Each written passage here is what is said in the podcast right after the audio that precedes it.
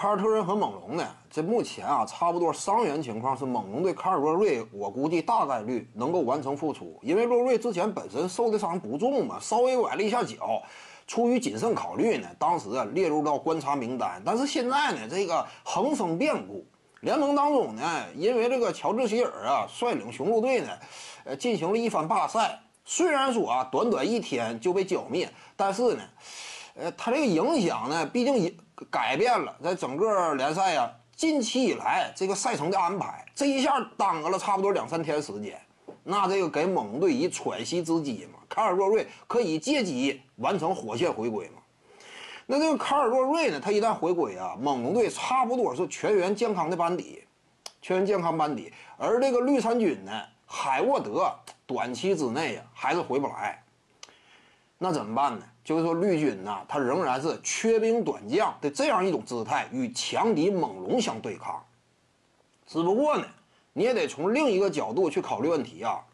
那就是猛龙呢，他上赛季有朗纳德，本赛季朗纳德出走呢，他没有填补进来一个差不多匹配的同等级别的战斗力。你这样一来呢，其实今年这支猛龙跟往年也不一样，你不能简单的直接考虑啊，这是一支卫冕冠军级别的强队，而且还阵容齐整。相比于去年，他阵容短了不止一块儿，对不对？莱昂纳德什么级别？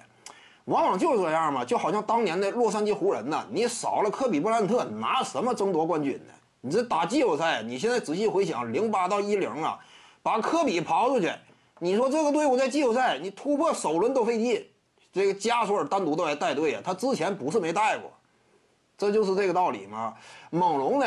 稍微强点，卡尔洛瑞季后赛经验也挺丰富，西亚卡姆呢你有也有成长，但是他这支球队跟去年仍然是并不相同的。考虑到这点呢，双方之间啊，哎，整体实力这块呢多少可以拉一下。再者一点呢，就是核心球员的属性，卡尔洛瑞年岁已高，对不对？现在有一定的活力吧，但其实洛瑞一直以来不以大心脏著称，关键时刻呢，人家很难指望上他。当初真说好使的话，他跟德罗赞也不至于说屡战屡败嘛，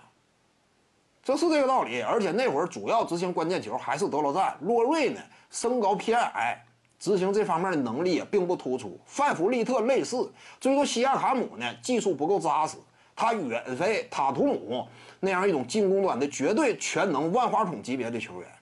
考虑到这点呢，就是率队领袖这一块，双方交持僵僵持阶段，往往绿军呢他更有人可用。所以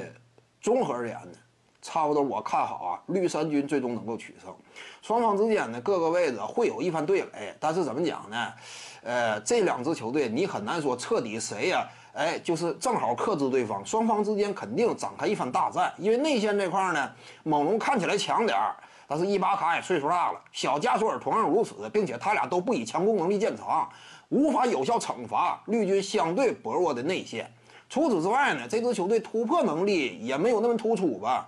也不是说那种锋线呢强势拉扯压缩对方防线的那种打法风格。考虑到呢，双方之间锋线储备，哎，也都挺丰厚，基本上呢就互相锤一下，看看到底谁体格更硬。我感觉啊，绿衫军应该能够笑到最后。徐静宇的八堂表达课在喜马拉雅平台已经同步上线了，在专辑页面下您就可以找到它了。